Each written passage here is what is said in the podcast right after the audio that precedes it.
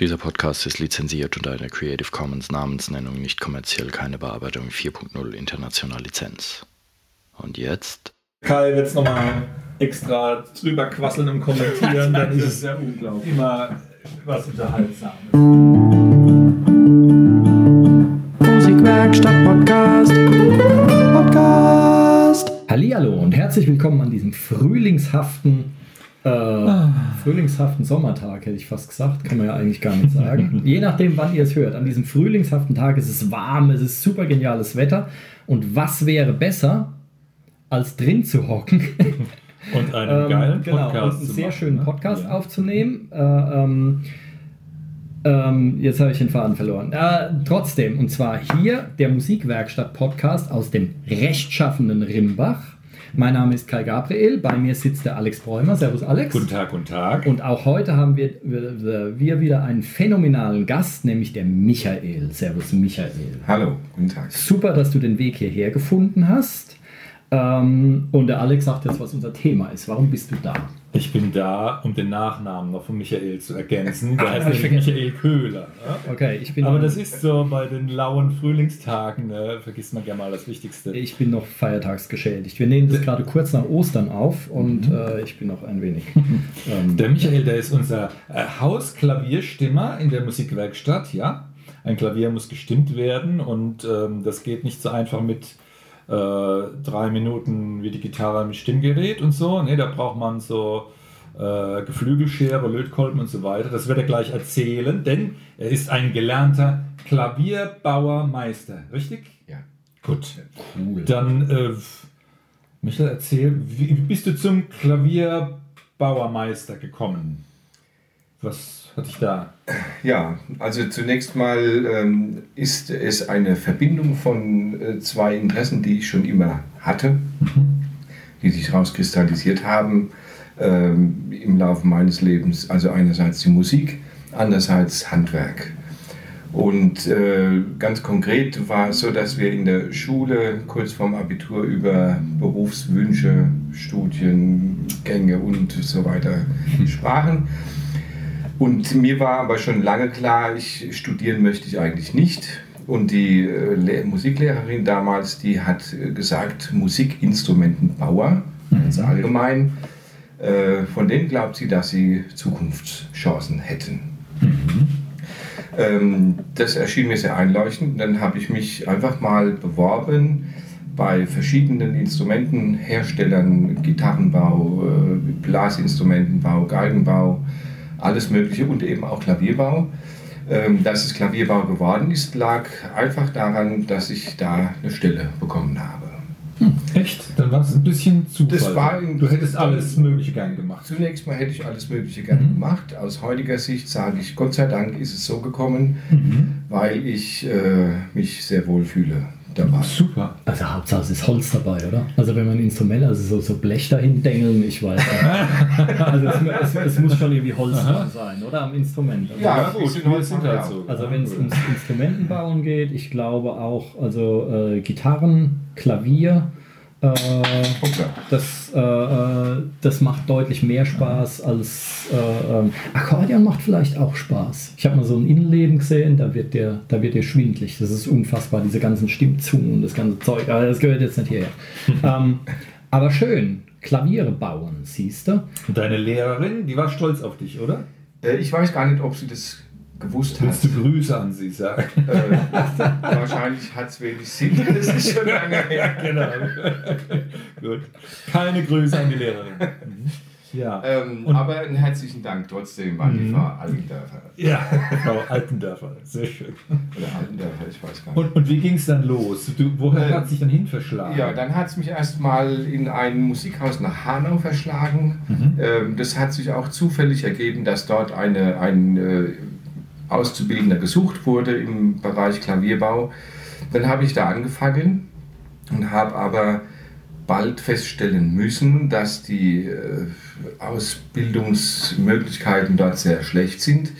Ich habe also eher Klaviere transportiert und äh, Müll weggebracht und solche Dinge. Lehrjahre sind ja keine Herrenjahre, das weißt du, ne? Das weiß ich. Ja, okay. Ähm, und, äh, man hat aber dann, äh, weil es, man geht natürlich dann auch in eine Berufsschule Aha.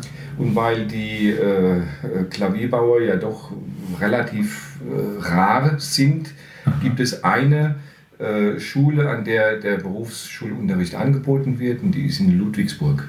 Da kommen also alle äh, Auszubildenden aus dem ganzen Bundesgebiet, manchmal auch aus dem Ausland, äh, dahin und dann ist mir immer Blockunterricht, fünf bis sechs Wochen. Gut. Und dann lernt man natürlich auch Kollegen kennen und äh, vergleicht dann so, was können die und was kann ich oder was, was kann ich nicht und so. Und dann habe ich mich auch mit einem angefreundet, der in Mannheim beim Klavierhaus Weng gelernt hat. Und äh, dem habe ich dann meine Misere geklagt und er hat es weitererzählt an seinen äh, Ausbildungsmeister und der hat gesagt, Mensch, der soll doch einfach mal vorbeikommen äh, mal eine Woche Probe arbeiten und dann gucken wir mal, wie wir es machen. Und das habe ich getan und habe dann das Angebot, dort die Lehre fortzuführen, auch gleich angenommen. Super. Schön. Ein total gesunder Prozess, ne? dass du auch den Kontrast gesehen hast, wie kann es gehen. Ne? Ähm, dann wärst du gleich so positiv so reingerutscht, hättest du das vielleicht Ja. gar nicht zu schätzen gewusst. Mag sein. Mhm. Es ist auch ganz unterschiedlich bewertet worden damals. Ich habe das auch in der Schule bei verschiedenen Lehrern äh, beklagt. Ähm, manche Lehrer oder einer von denen hat gesagt, ja, aber äh, wer weiß, ob sie was finden. Ich machen sie es doch einfach, ziehen sie es durch, dann haben sie was in der Hand. Und ein anderer hat gesagt, keine Frage, sofort weg, such dir was anderes, ganz schnell. Und das habe ich dann auch getan. Okay. Und dann habe ich zwar ein halbes Jahr an Lehrzeit verloren, also ich musste ein halbes Jahr länger äh, lehren, lernen. Ja, das ist jetzt was. Ja.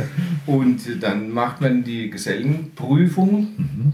Ähm, nach der Gesellenprüfung äh, war ich ein paar Wochen in Italien bei der Firma Fazioli, die Flügel herstellt. Ähm, und ich habe mich ganz aufs Blaue mal dort beworben. Und ganz überraschenderweise war nach meinem Urlaub ein Brief im Briefkasten, ich könnte doch mal vorbeikommen. Und dann bin ich sofort in den Zug gestiegen und bin nach Italien gefahren Klasse. und habe dann äh, zwei, drei Wochen später da angefangen und habe gute zwei Monate da gearbeitet. Konntest du Italienisch? Nein, War das wichtig? nein. Gut.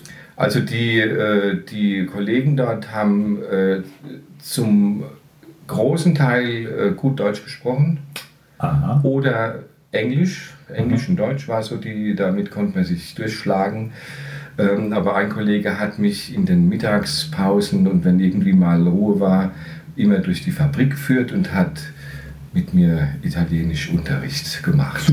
Du kannst Also ein ganz- bisschen dann. Äh, nicht mehr. Ja, aber keine, damals, keine also ich weiß, aber jedes Klavierteil auf Italienisch sagen. ja, zum Beispiel Genau. das, was ich noch weiß, Martello ist der Hammer. Aha. Äh, also, also Dinge, die da halt in der Werk Fabrik rumlagen, die haben wir dann, das ist ein Martello. Toll. Und so? Ja. ähm, danach bin ich äh, äh, dann nach äh, Schorndorf in der Nähe von Stuttgart, äh, ein Klavierhaus Piano Fischer. Schorndorf, woher kennt man Schorndorf? Da ist irgendein, da ist irgendein großes Musikhaus auch, oder? Fischer. Pianohaus Fischer. Nee, das meine ich nicht. Irgend so ein. F nee, ist egal. Egal. Aber irgendwoher kennt man Schorndorf. Da ist irgendwas. Da gab es früher mal eine, äh, ja, eine, eine Veranstaltungs-, also irgendein Raum, ich weiß nicht, ob das äh, eine Halle war oder auf jeden Fall, dort haben sehr berühmte Leute, dort haben auch mal Ja, Stones gespielt, vielleicht ganz, das- ganz Vielleicht in den deshalb. 60ern. Ja, Also das ist äh, durchaus auch in der Musikbranche, denke ich mal. Ja. Ähm, ja, dann nach der Gesellenzeit, beziehungsweise ähm, ich habe dann einfach, äh, wollte die Meisterprüfung machen, das war der Plan. Zur Meisterprüfung gehört normalerweise auch eine Meisterschule, äh, bei der man auf die Prüfung vorbereitet wird durch äh, familiäre und wohnspezifische Umstände. Ähm, war das aber alles schwierig und dann habe ich Gott sei Dank mit meinem damaligen Chef das besprochen und der hat gesagt, mach's doch, versuchen Sie es doch einfach ohne Meisterschule. Das geht. Kannst, also jeder kann sich da anmelden, der einen Gesellenbrief hat. Äh, wenn er es schafft, ist gut und wenn nicht, hat er halt. Da geht es um eine Prüfung, Prüfung zu bestehen. Ja, ja, genau. Aha, okay. Und dann habe ich äh, praktisch von jetzt auf nachher äh, meinen Vollzeitjob in einen Halbtagsjob umgewandelt äh, für drei Monate, weil dann war nämlich die Meisterprüfung und habe in den drei Monaten mich entsprechend vorbereitet durch Mithilfe von Kollegen und äh, alles, was man alles so kriegen kann, Praktikum gemacht in der Fabrik und sowas. Und dann habe ich die Meisterprüfung gemacht, Cool. auch in, in Ludwigsburg. Aha. Und die Leute haben gewusst, dass du keine, äh, keine Meisterschule besucht hast? oder? Ja, man gilt dann, also man ist dann der Externe Ah, sozusagen. ja, okay. Weil die, äh, diese Meisterschule, das, äh, das ist ja, sind ja auch im Prinzip Klassenverbände, die kennen sich dann alle. Ähm, aber das war kein Problem. Ähm, man kennt sich aus in der Branche, kennt man sich eigentlich ganz gut. Ja, super. Ist familiär ein bisschen. Ja, Mhm. ja Also ich finde es äh, ich find's beeindruckend, dass es in Hanau und in Mannheim äh, Klavierhersteller gibt oder gab. Ich hätte eigentlich gedacht, es gibt nur ganz, ganz, ganz wenige. Da hast du auch recht. Ähm, das habe ich vergessen zu erwähnen. Es gibt im Prinzip zwei Möglichkeiten, den Klavierbau zu erlernen. Entweder man geht in, den, in die Herstellung, zum Beispiel bei äh, Steinway oder bei Bechstein Hm. oder Pfeiffer in Stuttgart, je nachdem. Ähm, dann äh, ist man in der Fabrik, in der Produktion und baut Klaviere. Also man ist im Produktionsprozess eingebunden. Ähm, oder man macht es in einem Handwerksbetrieb, und das war bei mir der Fall, also ein Musikhaus oder Klavierhaus, die eine Werkstatt haben, in denen Klaviere repariert Ah, werden. okay. Ähm, das heißt, äh, den Neubau in dem Sinne habe ich nur durch ein Praktikum oder jetzt da bei, diesem, bei dieser Zeit in Italien kennengelernt. Ähm, man hat natürlich äh, in, auf, in beiden Möglichkeiten Vor- und Nachteile. Der Vorteil in der Fabrik ist der, dass man, weil man ja im, in der Produktion mitarbeitet und die in, im Akkord arbeiten, man wird sehr schnell und äh, ist aber spezialisiert auf ein Fabrikat. Ähm, während wenn man in, dem, in einem Handwerksbetrieb arbeitet, äh, hat man immer mit sehr unterschiedlichen Instrumenten zu tun, mal sehr alte, mal mittelalte. Äh, man wird also durchaus vielseitiger. Ähm, und Im Vergleich mit einer Autowerkstatt quasi. Ne? ja, genau. Und äh, am, am Ende der Lehrzeit, ähm, man macht natürlich eine gemeinsame Prüfung, das muss man dann alles, äh, ob jetzt Herstellung oder Handwerksbetrieb, spielt keine Rolle, das muss man dann erfüllen. Und dann äh, gibt es auch viele, die in der Produktion gelernt haben und dann bewusst in einen Handwerksbetrieb gehen oder umgekehrt, je nachdem, was so die Planung, die persönliche ist. Ja. Und du hast für dich dann, war für dich dann relativ früh klar, dass du dann selbstständig arbeiten magst? Ja, also in einer Fabrik äh, in dem Sinne wollte ich nicht arbeiten. Mhm, okay. Weil das ist, äh, das ist zwar auch eine, sicherlich anders wie in, in einer normalen Fabrik, aber trotzdem es ist einfach Akkordarbeit. Und Vor allen Dingen die, äh, äh, gerade bei dem Instrument. Wie viele Leute braucht man, um ein Klavier zu bauen? Also ich meine, eine Gitarre kann auch einer alleine bauen, aber beim Klavier Ja. wird es halt eng. ne? Ein Klavier so könnte prinzipiell auch einer alleine Ja? machen. Aber äh, natürlich Ich meine, nur. ja halt zehn Jahre dran. Ne? Das, das ist dann der Faktor, der, der dann schwierig wird. Ähm, es ist tatsächlich so, dass in der Fabrik, ich würde mal sagen, der größte Teil der dort arbeitenden Menschen äh, eher aus, äh, angelernt ist. Äh, Holzverarbeitung, äh, arbeiten Schreiner, da Ah, ja, arbeiten okay. Schlosser. Und, äh, und dann gibt es einige Klavierbauer, die dann halt so in der, in der Endphase des Instrumentes, dann in der Ausarbeitung oder in der Konstruktion, also in der Genau, in der- Beginnphase, in der Planung. In der Entwicklung. in der Entwicklung tätig sind.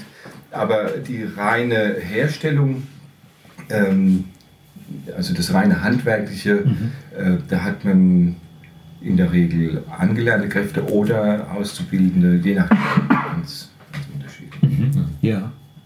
Ähm, wie sieht denn so ein typischer Tag heute bei dir aus als freischaffender, Freiberufler, selbstständiger Baumeister. Du stehst Genau. also morgens um 5 Was auf, machst du so der Hahn weckt dich. Ne? Ja, so schlimm ist es Gott sei Dank nicht. ähm, der, es ist natürlich ein gewisser Vorteil, wenn man seine Termine selbst macht. Man Mhm. äh, kann sich eben so einteilen, ähm, wie man das gerne möchte. Manchmal funktioniert es aber nicht, weil eben die Arbeit, äh, weil eben viel Arbeit da ist oder weil äh, andere Dinge eine Zeitvorgabe bieten. Beispielsweise heute Morgen ähm, musste ich um 9 Uhr in Mannheim sein, im Rosengarten. Da ist im Moment gerade ein Kongress, Kardiologen-Kongress, glaube ich. Ähm, und da gibt es auch dann ein Konzert abends. Hm. Und, äh, und da gibt es dann einfach ein Zeitfenster von 9 bis um halb elf beispielsweise ist die Möglichkeit, den Flügel zu stimmen. Mhm. Und dann muss man halt da sein. Ja. Weil wenn man später käme, dann wird es schwierig mit dem anderen Aufbauen und diese ganzen Geschichten. Okay. Steht der Flügel dann da immer da? Oder wird er nur extra zu speziellen Anlässen da hingebracht? Also dort im, beim, im Rosengarten im Eins ist es so im Speziellen, dass die Flügel normalerweise in einem klimatisierten Raum stehen. Die haben dort mehrere Flügel Hm. und je nach Veranstaltung, es gibt ja auch verschiedene Säle, äh, wird dann das entsprechende Instrument hin transportiert. Das war nämlich genau deswegen habe ich gefragt, weil wenn du, ähm, der Alex kennt das mit Sicherheit auch, wenn du eine Gitarre irgendwie drei Stunden im Auto äh, liegen hast und die Sonne knallt drauf oder es ist kalt und dann ist die total verstimmt. Ja. Und äh, ich hätte jetzt gedacht, wenn die jetzt keinen keinen Flügel dort haben, sondern der wird extra antransportiert und dann hast du irgendwie nur anderthalb Stunden Zeit und dann ist total alles Kraut und Rüben, äh, äh, ist natürlich nichts, als wenn er einfach im Nebenraum steht und die fahren den dann darüber oder so. Ja, ja. Da hast du recht. Es, es kommt aber auch vor, dass äh, in der Regel, wenn, wenn äh, irgendwelche Shows sind, die auf Tournee sind, dann haben die manchmal auch ein Instrument dabei, Mhm. um ja einfach um sicher zu sein, dass sie was Anständiges hingestellt bekommen, weil das nicht überall so ist. Ähm, da kommt schon vor, dass dann äh, morgens das Instrument kommt und dann muss es halt stimmen und hoffst, dass es gut ist. ich kam auch schon mal auf, auf eine Bühne in Schwetzingen im Schlosspark, war das. Ähm, dann lief ich auf die Bühne zu und denke, na, wo steht denn da der Flüser? Der war noch eingepackt im, im Flight Case. Und du hast dann den Schlüssel erstmal besorgen müssen. Nein, dann haben die dann ausgepackt und dann. Okay. Ähm, genau. Jetzt aber mal, äh, das heißt, du machst jetzt mittlerweile, du stimmst nur noch. Oder machst du noch Äh, ich mache Stimmungen in erster Linie. Oder kleine Reparaturen oder was? Reparaturen Ja. auch. Und je nachdem, was anfällt, ähm, große Reparaturen im Sinne von, äh, von kompletter Aufarbeitung, neue Beseitigung und Gehäuse und sowas, ist äh, inzwischen relativ selten. Ähm, was ich in erster Linie mache, sind Servicearbeiten vor Ort, also ähm, kleine Reparaturen, die man beim Kunden durchführen kann. Oder auch mal die Mechanik mitnehmen, in der Werkstatt aufarbeiten, dann wieder zurückbringen und einbauen. Ähm, also ich habe zwar eine Werkstatt, aber da bin ich relativ selten. Okay. Ähm, ja, also für die, äh, für die ganz Unbedarften, ähm, in dem Klavier sind ganz viele Saiten drin. Ja. Und ähm, wenn man dann auf eine Taste drückt, dann ist dann so eine Mechanik und die sorgt dafür, dass ein Hammer auf die Seite haut und das gibt den Ton. So ungefähr Ja, ist es doch. ja. Ne? So. Das heißt, jede Menge Seiten. Wie viele Seiten sind da drin? Für jede Taste eine? Oder, Nein. oder Also es sind äh, in der Regel 88 Tasten, Mhm. bei älteren manchmal 85. Mhm. Ähm, und man hat äh, rund, es ist ein bisschen unterschiedlich je nach Größe des Instruments, zwischen 220 und 240 Seiten. Okay. In der Mitte und im Diskant, also in den ho hohen Tönen, sind in der Regel drei Seiten pro Ton. Mhm. Äh, Im Bassbereich zwei und ganz unten in der letzten Oktave meistens nur eine. Ah ja, okay. Siehst du wieder was gelernt. das ist, das ist unglaublich. Also ich habe, ja, man, man hat schon mal irgendwie reingeguckt und ich fand das ganz, da ging es aber um Flügel, ich glaube auf der Musikmesse war das. Ähm, da hat irgend so ein Hersteller erzählt, was das eigentlich für ein, für ein Meisterwerk ist, weil dieser Rahmen, da ist ja so ein Stahlrahmen oder sowas drin und der muss so und so viele Tonnen Zug halten Mhm. durch diese ganzen Seiten, die da am jede Seite zieht nur ein bisschen was, aber äh, alles zusammen sind es dann irgendwie, wie viele Tonnen? Drei, 15. 15, wow. Bis Okay. 18, je Hatte ich, je mittlerweile schon wieder. Okay, und das, wie viel ist es beim Klavier? Ist es ähnlich? Da Ja, ist der ja. Rahmen dann senkrecht? Genau. Also ein, Klavier und ein Flügel unterscheiden sich ähm, natürlich erheblich, aber das Prinzip der Tonerzeugung und des, der Klangabstrahlung ist äh, ziemlich gleich. Also man hat bei beiden Instrumenten die Saiten, die von mittels einer Mechanik von einem Hammer angeschlagen werden. Äh, Und man hat den Resonanzboden, der die Schwingung der Saiten verstärkt und hörbar macht. Okay. Ach, das ist, das ist cool, Leute. Das ist richtig abgefahren. Ich lerne hier richtig was. Klavier. Kommen wir mal zu einem menschlichen Aspekt. Ähm, Was muss denn ein Klavierbauer oder Klavier- Klavierbaumeister ähm, für Eigenschaften mitbringen? Was musst du, oder wenn sich jemand dafür interessiert, was muss der mitbringen an Ähm, also ich, ich glaube, wichtig ist schon äh, ein Interesse, Fable für Musik, weil man hat, man hat mit Musik ständig zu tun. Ähm, natürlich auf eine andere Art und Weise. Und äh, man muss äh, die Fähigkeit haben, äh, cool zu bleiben, also auch in schwierigen Situationen, weil es äh, mit Hektik arbeiten bringt gar nichts. Und äh, man muss einen guten Umgang haben, mit den Leuten sprechen können, äh, manchmal auch äh, zwischen den Zeilen lesen können, was meint der jetzt eigentlich, wenn er irgendwas zu bemängeln hat, weil die Begrifflichkeiten dann doch nicht so bekannt sind. Also man, nur als Beispiel, man kriegt dann gesagt, ich fühle mich, als würde ich gegen eine Wand spielen.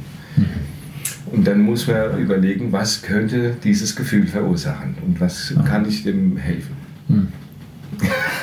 Ja, ja ich meine, klar, äh, äh, wenn die Leute sich mit dem Instrument nicht auskennen, was ja die wenigsten äh, tun, denke ich, beim Klavier, ja, ähm, dann erzählen die so irgendwas. Aha. Das ist aber beim, beim Gesang ist es, ist es dann auch so, die Leute erzählen dann irgendwas und dann musst du erstmal, oh, was meint der jetzt damit? Ja? Ja, genau. Was soll das jetzt für ein Gefühl sein? Und das an, ich, kann, ich kann das nachvollziehen, wenn du hier Kongresszentrum und dann stehen sie da rum und ah, wann ist er endlich fertig mit dem Klavier? Die ganzen Kardiologen kommen oder so und du bist da, oh, Mann, jetzt lasst mich doch mal in Ruhe schaffen.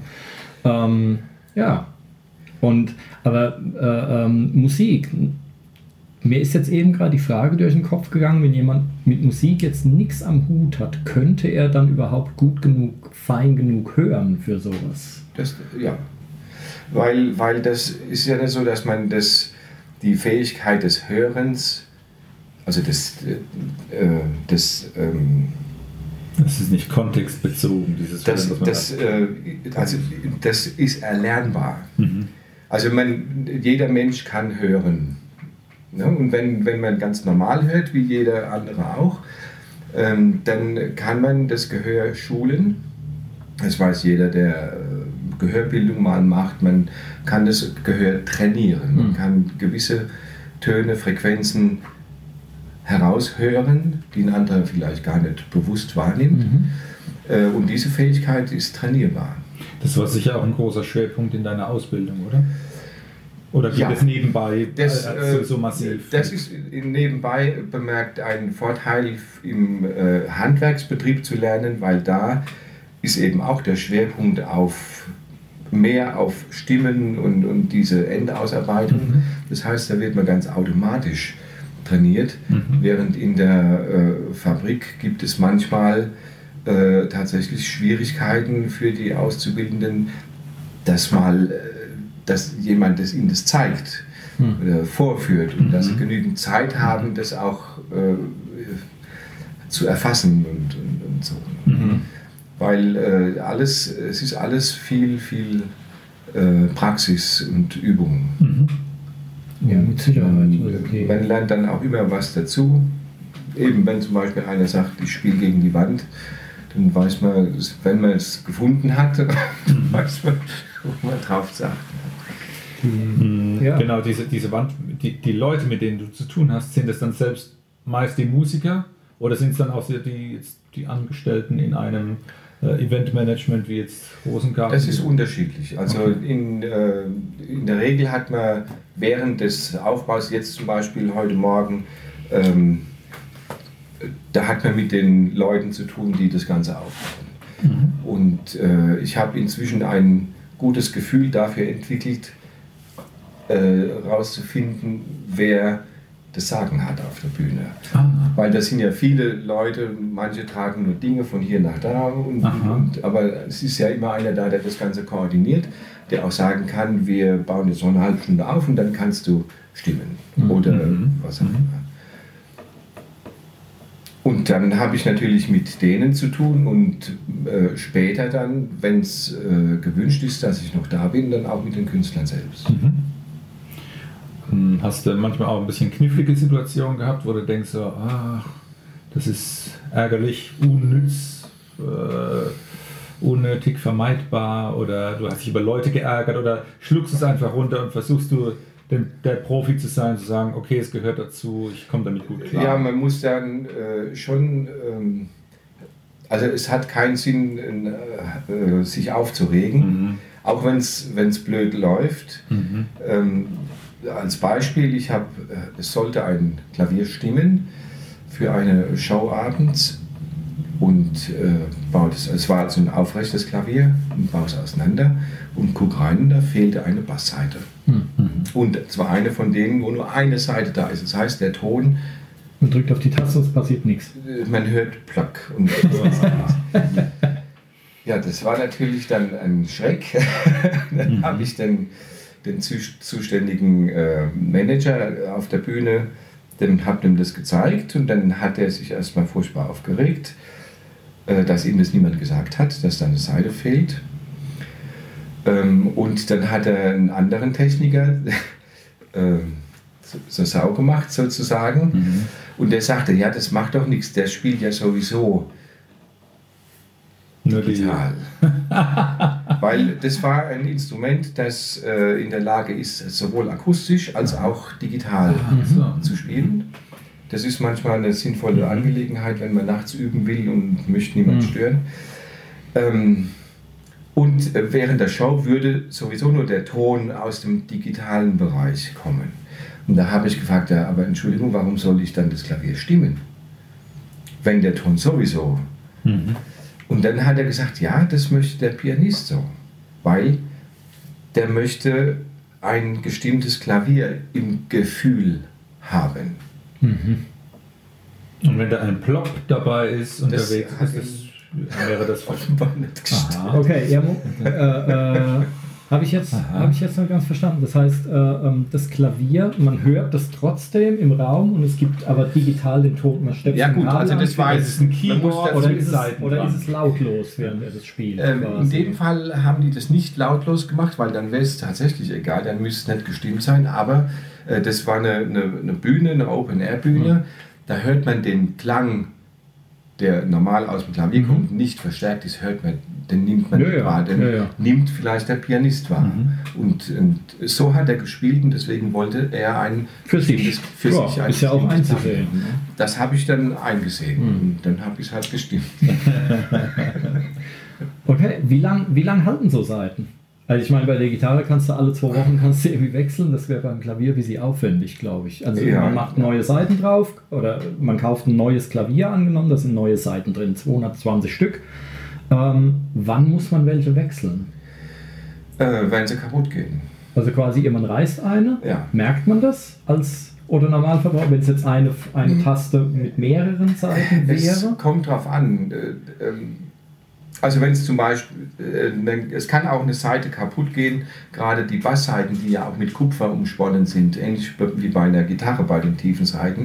Da kann es passieren, dass die Umspinnung sich von dem Stahlkern löst Mhm. und dann schnarrt, scheppert oder oder ganz taub klingt. Mhm. Und das hört man dann als, als Klavierspieler. Ja. Ähm, und bei den hohen Seiten, das ist ja eigentlich nur ein Draht, spezieller, guter Draht, aber nur ein Seitendraht halt. Ähm, wenn einer reißt, kann es sein, dass man das gar nicht bemerkt.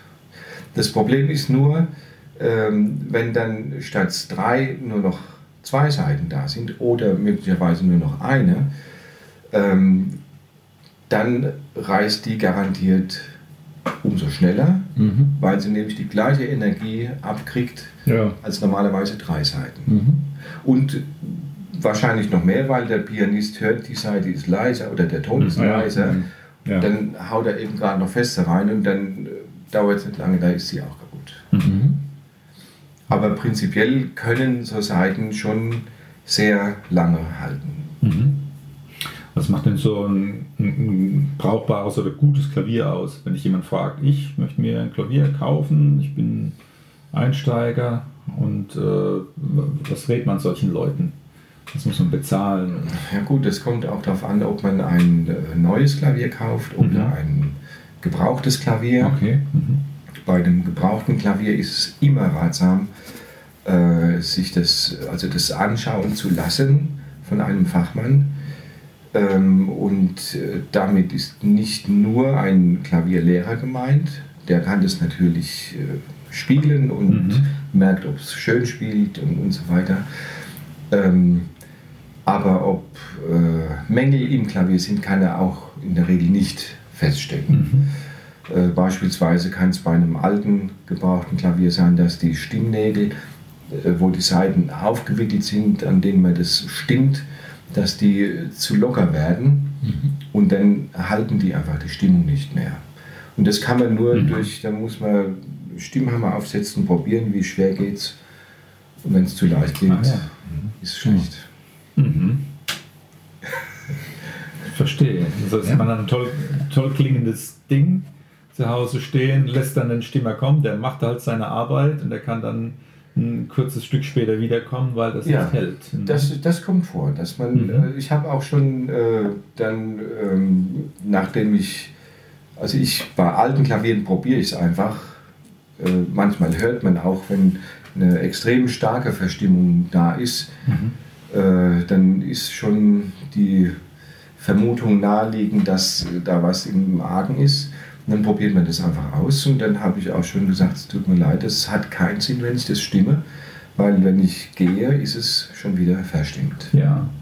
Mhm. Einige Leute haben ja aus, aus dem Aspekt heraus, sie wollen die Nachbarn nicht stören und so, ich möchte leise sein, ah, da kaufe ich mir lieber ein elektronisches und so. Wie ist es bei den akustischen Instrumenten? Was gibt es da für Möglichkeiten, das äh, zu dämpfen? Äh, ja, da gibt es eine Möglichkeit, die ist auch relativ weit verbreitet mit dem sogenannten Moderator. Mhm. Der entweder über einen Handhebel betätigt wird oder auch durch ein, Pedal, durch ein mittleres Pedal, Mhm. also was zwischen dem rechten und dem linken Pedal ange, äh, sich befindet. Und da wird ganz einfach zwischen Hammer und Saite ein Filzstreifen reingeklappt und dadurch ist der Ton etwas leiser, etwas gedämpft. Mhm. Ähm, es funktioniert aber halt nur in Grenzen. Mhm. Es ist immer noch relativ laut. Also man kann damit trotzdem jemand stören. Ich. Ähm, für was sind die anderen zwei Pedale? Jetzt machen wir doch hier mal Butter bei Okay. die Fische. Also das rechte Pedal, das ist das, was am häufigsten verwendet wird. Das, äh, man sagt oft auch Tonhaltepedal. Mhm. Ähm, äh, wenn man das betätigt, werden alle Dämpfer, also normalerweise sind auf den Seiten Dämpfer, Mhm. die die Seite am Schwingen hindern und wenn man eine Taste drückt, wird der, ein, der eine Dämpfer weggehoben und der Hammer schlägt an, dann kann die Seite schwingen. Mhm. Und mit dem Pedal kann ich eben alle Dämpfer auf einmal abheben Mhm. Und erreiche dann, dass alle Seiten schwingen können. Ändert es dann auch was, wenn ich jetzt nur eine Taste drücke? Klingt aber trotzdem ein bisschen anders wahrscheinlich, oder? Ja, ja. Ja, ja, das Weil die anderen dann halt so ein bisschen mitschwingen. Die werden ja ne? angeregt. Nicht genau, angeschlagen. Ja. genau. Das klingt deutlich anders. Okay, und das andere ist so. Das linke Pedal äh, ist, da muss man sagen, dass äh, ursprünglich das linke Pedal nennt sich Una Corda. Und das Corda heißt Seite, Mhm. und Una heißt eine. Mhm. Das stammt aus der Zeit, der Begriff, als die Instrumente nur zwei Seiten pro Ton hatten. Und wenn man dieses linke Pedal betätigt hat, wurde die Mechanik verschoben, Mhm. sodass der Hammer nicht zwei, sondern nur eine Seite anschlägt, ohne Akkorde. Mhm. Ähm, das äh, ist im Prinzip heute genauso, nur hat man eben drei Seiten und dann werden eben statt drei nur zwei oder äh, je nach Einstellung zweieinhalb angeschlagen. Auf jeden Fall erreicht man dadurch eine Klangveränderung. Mhm. Das funktioniert allerdings nur bei Flügeln, weil da Mechanik, also Tastaturmechanik, äh, von den Dämpfern getrennt ist.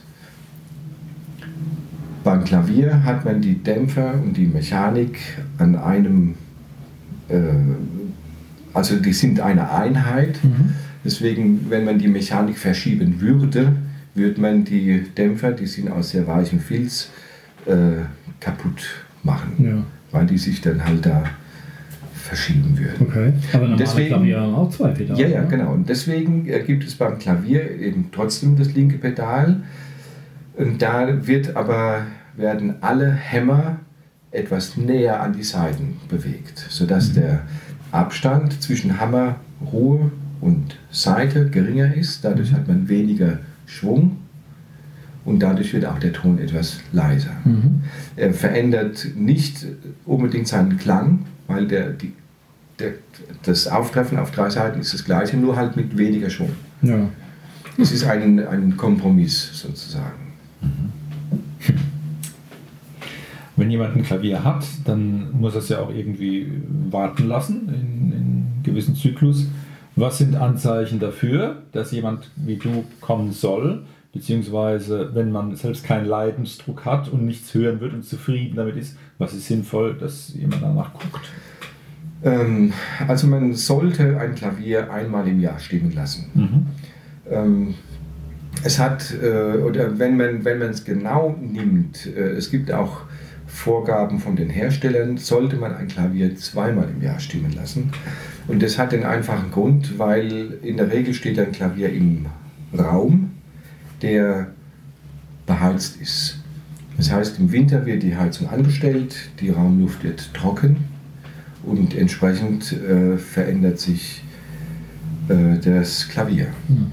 weil der Resonanzboden Feuchtigkeit entzogen wird und dadurch äh, seine Wölbung verändert und dadurch die äh, Spannung der Saiten verändert. Dadurch Mhm. verstimmt sich das Klavier. Im Sommer ist es der umgekehrte Fall. Äh, man heizt nicht, die Raumluft ist, wird feuchter, der Resonanzboden nimmt Feuchtigkeit auf und auch dann verändert sich wieder. Mhm. Das ist unterschiedlich je nach äh, Räumlichkeit, auch je nach Instrument. Es gibt Instrumente, die sind in der Hinsicht sehr stabil ähm, und andere sind da empfindlicher. Ja, weil äh, wenn man mit anderen Leuten zusammenspielt und das Instrument zumindest in sich so einigermaßen hält, ja, und dann halt im Winter ein bisschen anders als im Sommer oder so, aber Ja. wenn ich mit keinen anderen Instrumenten spiele, dann merke ich es ja vielleicht Mhm. gar nicht. Ja. Ähm, ja. Ich erinnere mich auch noch an ein Phänomen, das hat unser Trompetendozent, der Ralf, äh, hier geäußert. Da warst du dann hier und hast nach einem Ton, du hast Pfeifen genannt. Oder Mhm. ich glaube, so, der Ralf hat also davon gesprochen. Übrigens war die, die Korrektur, die du gemacht hast, super. Er hat dann gesagt, es war weg. Okay. Es war ein, ein Phänomen, das ich nicht gehört habe und ich habe ein halbes Dutzend Leute hier im Umfeld gefragt, hörst du das, was der Ralf hörte Ja. oder war es vielleicht sein Tinnitus? Ne? Das, das war Ja. eigentlich meine Vermutung. Ne? Und äh, Ich dich gar noch daran erinnern? Was, Ich kann mich daran erinnern, aber ich weiß nicht mehr, was ich gemacht habe. Das, ist, das Klavier hat gepfiffen, oder wie? Er hat, äh, Nee, das ist, äh, es ist ein, äh, das war im, im äh, Ein besonderer Ton? Bassbereich, ja. Äh, wo die Seiten umsponnen sind. Mhm. Und Ralf äußerte sich so, dass er gesagt hat, wenn ich diese Taste drücke, ist das wie wenn ein Querflötist im Hintergrund da Ja. mitspielt. Also Hörst du das nicht auch? Irgendwas mitgeschwungen Und, dann. und niemand von Ja. uns hat es gehört. Ne? Und bei den umsponnenen Seiten äh, kann es sein, wenn, die, ähm, wenn diese Umspinnung bei den beiden Seiten, die ja den gleichen Ton erzeugen sollen, wenn die nicht exakt gleichmäßig ist, dann kann es passieren, dass eine von diesen beiden Seiten etwas anders klingt. Man, da stimmt man den gleichen Ton, aber da ist noch so ein Nebengeräusch. Und das ist dann einfach am Material. Äh, Ich glaube, mich zu entsinnen, dass ich dann einfach versucht habe, diese eine Seite, die anders geklungen hat, ein bisschen ähm, leiser zu machen. Das, äh, man kann das ein bisschen beeinflussen, wenn man die Hammerköpfe, den Filz, kann man durch Nadelstiche auflockern, weicher machen und dadurch wird auch der Klang weicher. Und das habe ich versucht in der Art und Weise anzupassen. Das ist übrigens auch ein äh, wichtiger Bestandteil, gerade im, im Konzertbereich, die sogenannte Intonation. Das ist äh, im Klavierbau ein anderer Begriff wie jetzt bei Streichern oder Sängern, äh, wo ja die Intonation die äh, Tonhöhe ähm, beschreibt. Und beim Klavier ist das Intonieren die äh, Klangbeeinflussung durch den Techniker. Aber dann, dann, dann kommen wir doch, nachdem wir keine Ahnung, wie lange jetzt schon reden, dann kommen wir doch mal zum Stimmen, oder? ähm, jetzt mal. ja, ich meine, 220 Seiten. So, eine Gitarre hat in der Regel sechs Seiten. Dann nimmt man ein Stimmgerät, das zeigt dann an. Gibt es ein Stimmgerät für Benutzen ein Stimmgerät? Also wahrscheinlich schon, ja. Aber ist es dann, du gehst dann von Seite zu Seite und bim und drehst dann höher ja, so tiefer? einfach, oder? so ganz so einfach ist es Das habe ich mir nämlich schon fast gedacht. wie, wie sieht denn so ein Stimmvorgang aus? Wie geht's los? Also es geht los mit einem äh, mit dem eingestrichenen A, mit dem Kammerton. Ähm, das hat auch den Grund, weil eben andere Instrumente auch auf diesen Kammerton geeicht sind. Ähm, es kann beispielsweise eine, eine Vorgabe sein, der Kammerton soll auf 443 Hertz sein. Und dann muss man eben das eingestrichene A auf 443 Hertz stimmen und davon ausgehend alle anderen passend dazu. Äh, manchmal passiert es, dass, dass es heißt, wir wollen aber 440 Hertz. Und dann muss man entsprechend äh, reagieren. 440 ist ja eigentlich so der äh, weitläufige Standard, aber Ja. früher war, war der tiefer. Ne? Das hat irgendwann mal mit 430, glaube ich. angefangen, Ja, das, so, glaube äh, ich mich zu erinnern. Ich ähm, habe das alles mal in der Schule gelernt, aber ich habe es vergessen. ähm, auf jeden Fall hast du recht, 440 Hertz ist der äh, definierte, festgelegte oder die Norm, ich weiß nicht, wie man das nennt, äh, Kammerton. Wenn du keine Vorgabe hast beim Stimmen, nimmst du dann 440 oder? Wenn ich keine Vorgabe habe, gucke ich, wie steht das Instrument Ja. Mhm. und versuche so wenig wie möglich zu verändern. Ja. Weil je größer die Veränderung, umso schwieriger ist es, die Stimmung stabil zu bekommen. Ja, weil ich, ich denke mir, wenn das jetzt äh, angenommen, das Klavier stand jetzt zehn Jahre lang, da hat keiner danach geguckt, das hat sich mit Jahreszeiten so leicht verändert, dann äh, äh, kann das sein, dass so nach zehn Jahren, wenn die Seiten auf einmal weniger ziehen, dass der Rahmen sich irgendwie ein bisschen anpasst oder so, dass es vielleicht dann schwer ist, das überhaupt wieder Ähm, weniger, hinzukriegen? das ist richtig, aber das liegt weniger am Rahmen. Wenn du diese Gusseisenplatte meinst, das ist eigentlich ein Teil, das ich normalerweise nicht verwenden, verwenden sollte. Tut es zwar auch in, in gewissen äh, minimalen Bereichen, aber das sollte eigentlich nicht passieren, weil Gusseisen sehr spröde ist und äh, wenn es sich verbiegt, wird es brechen. Hm. Es ist sehr, sehr druckstabil und zugstabil, aber die Biegefestigkeit ist sehr gering. Ähm, was aber passieren kann, äh, oder was auf jeden Fall passiert, ähm, man, äh, man hat ja den Resonanzboden und da ist der Steg drauf gelangt und über diesen Steg laufen die Saiten. Ähm, und zwar so, dass, der, dass äh, die Saiten da drauf drücken auf diesen Steg. Äh, Und wenn man jetzt die äh, sämtliche Seiten gestimmt hat und dann üben die insgesamt einen gewissen Druck auf den Steg und auf den Resonanzboden aus. Äh, wenn jetzt durch, Räum, durch klimatische Umstände das Klavier tiefer gestimmt ist, dann ist der Druck natürlich etwas geringer. Mhm.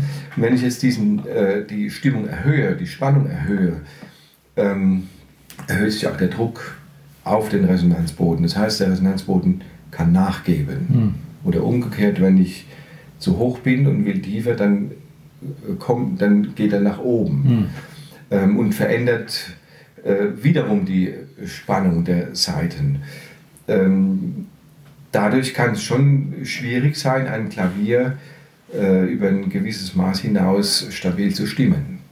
Wenn es also 10 Hertz zu tief ist, äh, würde ich auf jeden Fall sagen, ich mache jetzt eine Vorstimmung. Das heißt, äh, die ist relativ grob, aber geht etwas über den gewünschten Ton hinaus, weil ich weiß, das lässt wieder nach. Mhm. Dann komme ich nach ein paar Wochen wieder und habe dann eine Basis, um eine richtige Stimmung zu machen. Ja. Mhm. Wenn man was über dich erfahren will, Michael, wo kann man im Internet stöbern? Ähm, Moment. ähm, unter pianoforte-service-köhler.de Sehr gut. Und Köhler mit Ö geschrieben. Mit Ö. Ja, Sehr gut. sehr gut. Prima. Ja, es ist eine sehr ansprechende Homepage. Ich habe sie sehen können. Das war Danke. wunderbar. Und ja, schaut ruhig mal rein, es lohnt sich. Ähm, ja, abgefahren. Also ich meine, Gitarrenstimmen, damit habe ich ja schon länger zu tun. Schlagzeugstimmen ist dann schon eine Stufe drüber. Äh, Klavierstimmen ist, glaube ich, die Königsdisziplin, oder? Da wirst du doch kirre. Also bei 220 Seiten. Äh, ja, es, es gibt da manchmal kommt es auch vor, dass zwei Instrumente gleichzeitig gespielt werden, die Mhm. dann auch äh, natürlich exakt zueinander passen müssen. Und wenn man jetzt äh, zwei Konzertflügel nimmt mit 243 Seiten, glaube ich, dann hat man ja schon an die 500 Seiten, Mhm. die alle äh, möglichst genau zueinander passen sollen. Hm. Das ist in erster Linie ein Zeitproblem. Ähm, du sagst, möglichst genau zueinander passen. Heißt das, sie sollten möglichst haargenau gleich gestimmt sein oder will man ein bisschen Schwebung sogar haben? So ein ganz, Ähm, so ein ganz kleines Das ist eine gute Frage. Also wenn zwei Instrumente zusammenspielen sollen, dann sollen die exakt sein. Hm. Ähm, es gibt allerdings auch äh, das Phänomen, dass ein Ton, von, also wenn man die drei Seiten für einen Ton nimmt, wenn die ganz, ganz, ganz exakt sind, ähm, dann sagt mancher Pianist, äh, verliert der Ton an Klangfülle. Das heißt, äh, Du hast einen guten Job gemacht und kriegst aber eigentlich Du Prügel. kriegst gesagt, du bist, Ja. das ist viel zu schön. Ja, da wollt, darauf wollte ich nämlich hinaus. Und, ja. ähm, aber das ist eine ganz heikle Angelegenheit, deswegen äh, versuche ich es immer so gut wie es geht zu machen, Mhm. weil äh, ehrlich gesagt kriegt man es oftmals überhaupt gar nicht so perfekt hin, Hm. wie man das eigentlich möchte. Und Mhm. das heißt, eine gewisse Unsauberkeit äh, ist in der Regel da. Auch dadurch begründet, dass eine einzelne Seite auch nicht immer rein klingt. Mhm. In sich schon unrein klingt und zu einer unreinen Seite eine andere unreine Seite exakt gleichzustimmen, das ist eine unmögliche Angelegenheit. Das heißt, eine gewisse in Anführungszeichen Ungenauigkeit, Unreinheit hat man da. Und die ist äh, durchaus äh, in manchen Bereichen, nicht überall, äh, erwünscht. Mhm. Das war nämlich, darauf wollte ich nämlich raus. Inwiefern spielt da vielleicht auch dein, dein Geschmack, naja, Geschmack kann man jetzt nicht sagen, aber ich könnte mir durchaus vorstellen, dass man ein Klavier auch zu gut stimmen kann oder zu, wenn das jetzt angenommen, es würde gehen, dass alle Seiten wirklich hundertprozentig exakt, wird dann das Instrument nicht irgendwie steril klingen oder kalt klingen oder so. Also vielleicht ist es in gewisser Weise, bei der Gitarre ist es anders, weil da greifst du mit den Fingern und so perfekt kannst du eh nie greifen. Das heißt, je nachdem, ob du jetzt im dritten oder im zwölften Bund ist, ist es nie hundertprozentig. Aber beim Klavier wäre es ja zumindest, bevor du das mit den Seiten jetzt gesagt hast, theoretisch möglich, das hundertprozentig zu machen. Und dann, da war meine Frage, will man das eigentlich überhaupt? Oder kann es auch zu gut sein? Ja? Es, es kann, kann auch zu gut sein, aber das ist schon, schon ganz selten. Ähm, äh, ich würde es auch so sehen, dass ein, ein Klavierton an sich ähm, hat eine gewisse, äh, also wenn man ihn analysieren würde, äh, würde man feststellen, der, der ist alles andere als perfekt. Hm. Der Ton an sich schon. Und äh, das heißt auch ein perfekt gestimmtes Klavier, wenn man das hinkriegen würde, äh, klingt, klingt nicht steril. Hm. Ja. Mhm.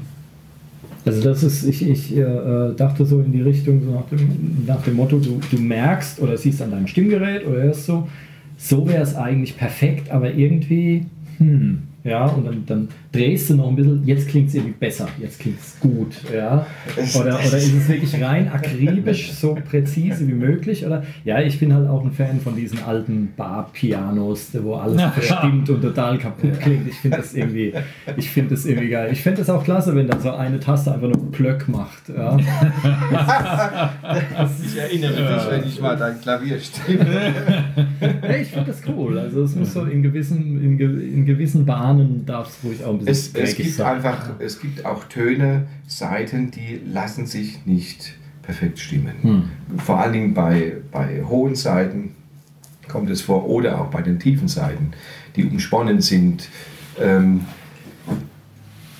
die, die haben halt ein Klangspektrum, das ist nicht als rein zu bezeichnen. Und je kleiner das Instrument wird, umso kürzer und umso dicker die Saiten werden, umso schwieriger wird es. Es gibt kleine Instrumente, da, da hörst du nichts mehr. Also man hört es natürlich, aber man kann es nicht definieren, was man hört. Und insofern auch ganz schwer äh, stimmen.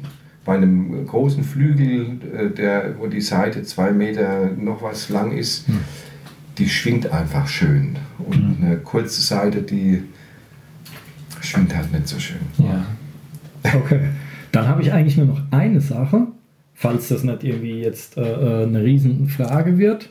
Ähm, Gibt es verschiedene Stimmungen? Also man kennt so das Ja. Wohltemperierte und so und äh, Ja, das Wohltemperierte ist eigentlich äh, eine, eine sehr spezielle Stimmung, die mit dem, was wir heute anwenden, auch nichts oder wenig zu tun hat. Weil wohl, also es, es ist so, wenn man versucht, äh, ein Instrument zu stimmen, das kennt ihr auch von der Gitarre, ähm, muss man Kompromisse eingehen. Äh, Das heißt, man muss Quinten etwas kleiner machen und Quarten etwas größer und dann, damit es alles passt zusammen. Man will ja in jeder Tonart möglichst gleichmäßig schön spielen können.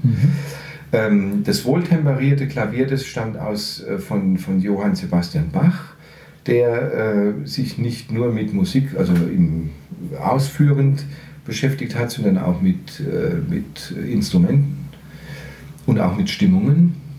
Und er hat eine Stimmung entwickelt, bei der alle Tonarten spielbar waren.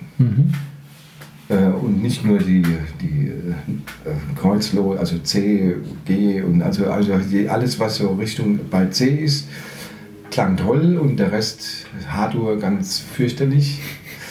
Äh, und der Bach hat eben da was entwickelt, dass eben alle Tonarten spielbar sind. Ähm, ist aber nicht zu ver verwechseln mit der gleichstufig temperierten Stimmung, die wir heute anwenden. Weil wir sehen zu, dass alle Halbtöne gleich sind, also gleiche Stufen sind. Ähm, was äh, den Vorteil hat, dass man tatsächlich in jeder Tonart spielen kann. Ähm, aber äh, wenn man den Vergleich mal hört, eine sogenannte historische Stimmung, die eben nicht nur gleiche Halbtöne hat, sondern da durchaus auch Unterschiede, und die alte Musik mit dieser alten Stimmung hört, dann merkt man, hey, klingt das toll. Ja, Ja, so viel das, aus. das macht viel aus. Und äh, es, äh, im Prinzip ist Klavierstimmen ein, äh, ein ständiger Kompromiss. Weil man kann es nicht äh, alle, Tö alle Intervalle reinstimmen, die als rein gelten, aber man muss eben so so ein bisschen verstimmen, dass es sich immer noch rein anhört und dass es aber in die Gesamtheit reinpasst. Finde ich abgefahren. das, das, das, ist, das ist, darauf wollte ich nach. Eigentlich hätten wir, die, die, auf die zwei Sätze hätten wir jetzt das Ganze runterbrennen können, weil das, das, das finde ich dann wieder abgefahren. Weißt du, du hast dann, du hast deine Zahlen, deine Herzangaben, dein Stimmgerät und so weiter, und dann sagst du, aber letzten Endes, na, muss es halt einfach geil klingen. Ja, das ist, das ist, also es ist auch egal, wie man zu dem Ziel kommt. Ob es jemand nur nach Gehör macht oder nur nach Gerät oder beides gemeinsam oder wie auch immer. Wenn es hinterher gut klingt, ist es gut. Mhm. Und das ist, äh, äh das, äh, das ist mir damals beim, beim Schlagzeugstimmen begegnet weil Gitarre stimmen kann ich schon, dann sitzt du vor so einer Trommel und, und, und drehst dann irgendwie und es passiert immer was anderes, als du denkst.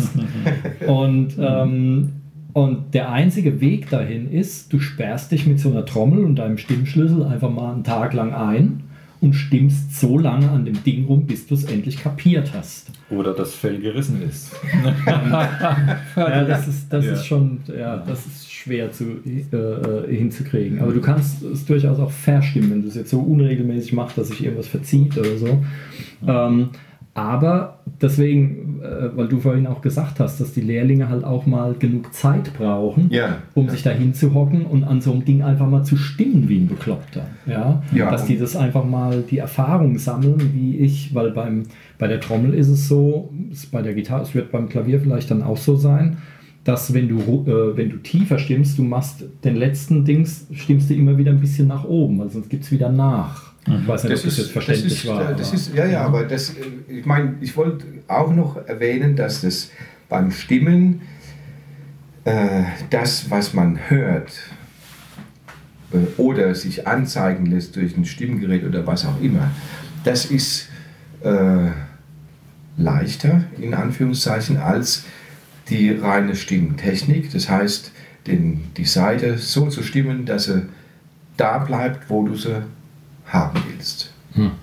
Ob nach dem Gehör oder nach dem Gerät spielt keine Rolle, aber die Seite muss ja auch da bleiben. Das heißt, wenn dann nachher der Pianist kommt und macht einmal einen Fahrzeuganschlag und die Seite ist verstimmt, dann kann das vorher so schön gewesen sein wie will, dann ist es nur Kacke. Mhm. Und das ist das, äh, diese reine Stimmtechnik ist das, was wirklich viel äh, Zeit braucht, um das zu erlernen im, im, Gefühl zu haben. Und das nimmt auch kein Gerät der Welt ab. Das muss man mit der Hand machen. Mhm. Ähm, und äh, das, diese, eine Stimmung stabil zu bekommen, das ist der Punkt, der Zeit kostet. Mhm. Ja. Ich denke mir auch, egal wie gut ein Stimmgerät oder was auch immer ist, es gibt ja jetzt mittlerweile für Gitarren diese automatischen, wo du am ja. Handy dann nicht für die Stimmung, dann macht und dann ist innerhalb von zwei Sekunden alles komplett umgestimmt und auch während dem Spielen korrigiert sich das und so weiter. Ähm, Finde ich einerseits eine coole Idee, vor allem wenn Leute mit mehreren Stimmungen arbeiten, aber ich habe ein bisschen naja, Angst ja nicht, aber ich, ich mache mir Gedanken darüber, wenn die Leute dann nicht mehr stimmen, selber stimmen können halt. Dass du denen einen Ton gibst von der Stimmgabel oder sonst was, hat mein Podcast auch schon, und die sind dann in der Lage, ihre Gitarre einfach selbst zu stimmen. Ähm, wenn das dann wegfällt, weil man sich nur noch auf Technik verlässt. Mhm. Und das ist dann irgendwie komisch. Und ich glaube, das ist bei deinem Beruf auch wichtig, dass du da äh, die Erfahrung hast, so ein Ding halt wirklich richtig zu stimmen auch wenn du noch so viele äh, Helferlein äh, äh, technischer Art hast. Weil so ist es eben, so ist es bei der Trommel auch. Da gibt es auch diese Dinge, die messen dann die Spannung und das stellst du dann dahin und dann guckst du und überall an jeder Schraube ist es gleich und du haust drauf und es klingt wie Hund. das gibt's, ja, das hatte ich neulich erst, ja. Und dann machst du was ganz anderes, das Gerät zeigt total grauen Rübenkram an, aber es klingt geil. Ja. ja, und ich weiß nicht, inwiefern Physiker das schon ergründet haben oder so und beim Klavier ist es wahrscheinlich noch kniffliger. Ist, ich kann mich erinnern, als ich äh, nach meiner Lehre dann äh, in Schorndorf anfing, äh, da hatten die äh, auch Bechstein-Klaviere im Verkauf. Und äh, damals waren äh, die Bechstein-Klaviere sind toll, klingen toll, mhm. aber für einen äh, anfängenden Stimme sind sie fürchterlich. Also ich, hab, ich hatte mit Bechstein keine Erfahrung und habe da dann Klaviere geschrieben und habe gedacht, ich werde wahnsinnig, ich kriege die nicht hin. Und dann habe ich das mal meinem Chef erzählt. Hab gedacht, das, also ich, ich weiß nicht, was ich machen soll. Ich kriege die nicht Chorrein. Chorrein heißt die Seiten für einen Ton möglichst genau. Ich schaffe das nicht. Und dann hat er ganz cool gesagt, machen Sie sich keinen Kopf. Sie sind nicht der Erste, dem das so geht. Das geht uns allen so.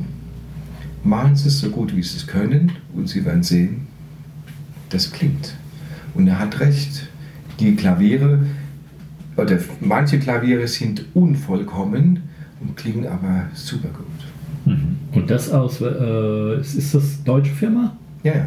Siehst du? Das kenne ich nur aus amerikanischer Produktion. Da ist es bei Trommel aus. Ludwig zum Beispiel, die bekannteste Snare Drum aller Zeiten, die Ludwig äh, Supraphon oder die meist aufgenommenste Snare Drum aller Zeiten, Supraphonic, wenn du dir das Ding anguckst, die ist so unsauber gearbeitet. Das sind, da ist eine Fuge und da nicht und so. Das ist alles so gargelig und komisch irgendwie. Aber sie klingt einfach phänomenal und keiner weiß warum. Keiner weiß warum. Dann äh, nimmst du, nimmst du eine Sonor, eine deutsche, aus demselben Baujahr oder so und dann siehst du, so gehört es eigentlich gemacht. Ja. Aber die Ludwig, die, die klingt einfach geil. Und dann, da niemand weiß, warum sie geil klingt, lassen sie alle, macht nichts. Das ist, das ist, Die ist gut so, fertig. Ja. Also bei den, äh, zum Beispiel, bei, wenn man sich überlegt, äh, Steinway Flügel, der Konzertflügel, das Modell D, ähm, diese Konstruktion, die heute hergestellt wird, die ist rund 100 Jahre alt. Vor 100 Jahren waren die genauso. Und äh, die versuchen natürlich schon etwas zu verändern, dass es vielleicht einfacher herzustellen und diese ganzen Dinge. Aber ich habe mich mal mit einem Kollegen, der dort arbeitet, unterhalten. Es gibt Dinge, da lassen die auch die Finger weg, weil sie wissen, da ändert sich der Klang und das wollen sie nicht. Ja. Wenn jemand, der jetzt vielleicht auch den Podcast gehört hat heute, äh, Lust hat auf dieses Thema, es könnte ein potenzieller Nachwuchskandidat sein, kannst du für Jugendliche, die vielleicht an so einem Thema Interesse haben, Tipps, kannst du denen Tipps geben, was sie machen sollen, wenn sie sich vielleicht für Klavierbau, äh, wenn sie damit liebäugeln und das ausprobieren wollen. Was kann man da machen? Ja, sollte ist man Meister jetzt, er darf doch ausbilden. Dann kommt hier zu Michael und der macht euch dann vollkommen. Das ist- Klaviere schleppen? Das ist das Problem, was wir in der Branche auch haben. Also äh, zum Beispiel, ich bin zwar berechtigt auszubilden, äh, ich würde das auch können, aber äh, ich bin deswegen nicht in der Lage, weil mir die Zeit fehlt. Ja, weil du allein bist. Ist ja weil klar. ich alleine ja. bin. Also wenn aber ein äh, Handwerksbetrieb, der mit mir vergleichbar ist, ähm, einen Gesellen hat oder äh, zwei und äh, dann ist es was anderes, wenn die eine äh, laufende Werkstatt haben. Hm. Da ist es äh, was ganz anderes. Oder eben beim Hersteller ist es auch, auch möglich.